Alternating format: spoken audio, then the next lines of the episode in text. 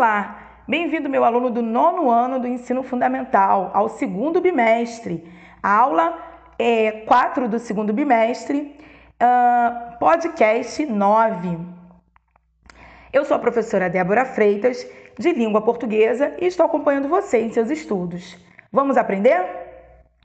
Então, é, o alvo dos nossos estudos de hoje é justamente as orações subordinadas adjetivas e a, os seus aspectos semânticos, o sentido uh, que as subordinadas recebem na construção dos textos. E ao falarmos de orações subordinadas, nós precisamos lembrar que oração é toda frase que é construída em torno de um verbo, toda frase que possui verbo. Então, ela também pode ser chamada de oração. E existem orações que elas só existem se outras existirem, se ela se ligar a uma outra, formando um período composto.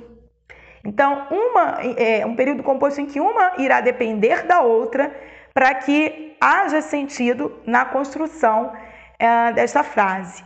E esta oração que depende de outra para existir e que ajuda a completar o sentido da outra chama-se oração subordinada.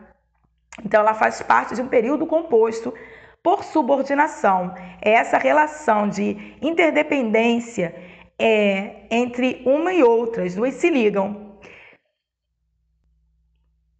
Ocorre que uma será chamada de oração principal e é justamente ela que exigirá ser completada. Então, a oração que vier para completá-la, para completar o que está faltando nela, se chamará, se chamará oração subordinada. As orações subordinadas podem ser substantivas, quando possuem valor de uma única palavra, valor de valor substantivo. Elas podem ser adjetivas, quando possuem valor de adjetivo. E podem ser adverbiais, quando possuem valor de advérbios. Então, o, o alvo da nossa aula hoje serão as orações subordinadas adjetivas. Nós vamos mirar ah, nesta, neste conteúdo. E para compreendermos como uma oração inteira pode ter valor de adjetivo, vamos relembrar. O adjetivo, o que, que ele faz no texto? Ele caracteriza seres e coisas de uma maneira em geral. É, então, por exemplo, a luz na sala está fraca. Fraca está caracterizando, está qualificando a condição da luz. Nossa, que caderno organizado! Organizado está dizendo como o caderno está, qualificando, dizendo como é o caderno.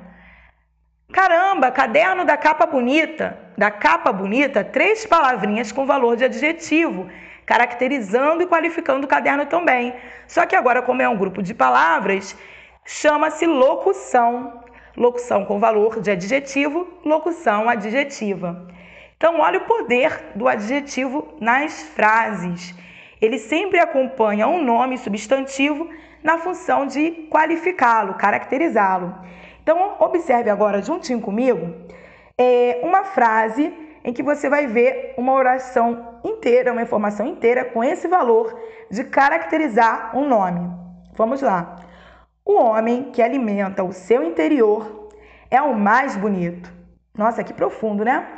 Então, eu tenho nesta oração é, melhor, neste período formado por duas orações, porque é uma frase, mas é, é, duas orações. Por quê? Porque eu tenho dois verbos. O homem que alimenta, o verbo alimentar, o seu interior, é o mais bonito. Então eu tenho o verbo alimentar e o verbo ser conjugados no presente, ok? É, isso mesmo. O verbo ser na terceira pessoa do singular no presente, ele é um verbo um verbo anômalo, porque ele é tão irregular, ele perde a, o seu radical original, vejam que caiu até o S, por exemplo, é, que às vezes não reconhecemos, mas ele é o verbo ser, ok? Então, A partir disso, eu tenho o sujeito o homem. E homem é um substantivo que está sendo caracterizado por uma oração inteira. Qual é a oração? Que alimenta o seu interior.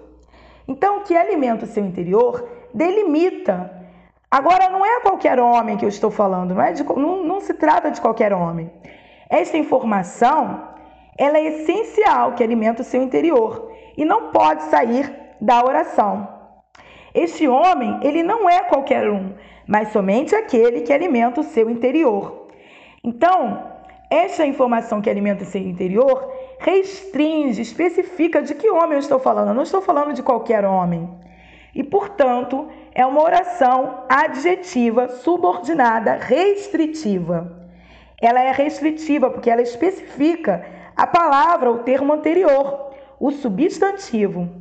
E observe, fique atento, ela é sempre introduzida por pronomes relativos, como o que, cujo, cuja, o qual, a qual, os quais, as quais, do qual, da qual e assim por diante. Os pronomes relativos eles têm a função de retomar o sentido, a função sintática do termo anterior. Ou seja, então o que ele vai auxiliar na ligação das, das palavras dentro da, do período e retoma o sentido de homem, tem o mesmo valor de homem.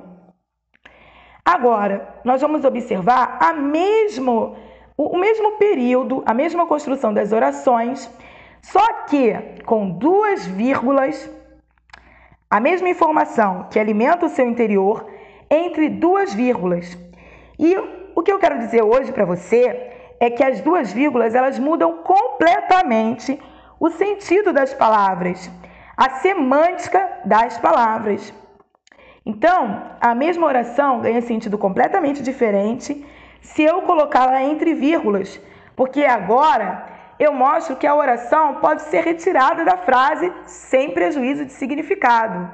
Então, o homem que alimenta o seu interior é o mais bonito, então, o homem, vírgula, que alimenta o seu interior, vírgula, é o mais bonito, é como se eu pudesse tirar, retirar essa informação da frase e eu estou mostrando que ela não é tão importante assim para mim, porque é como se o meu ouvinte, o meu leitor, já soubesse desta informação. Agora, a oração é explicativa, é uma oração subordinada, adjetiva, explicativa e traz uma informação adicional ao homem, realçando quem é esse homem bonito. Mas, é, como eu coloquei entre vírgulas, o homem passa a ser um homem qualquer, um homem em geral, de uma maneira em geral, como se todo homem fosse bonito. Todo homem é bonito, é isso que eu estou afirmando. Olha a importância de saber utilizar as frases, as vírgulas. Elas modificam o sentido das frases. E sabe-se que todo homem cuida do seu interior. É como se eu estivesse dizendo isso, ok?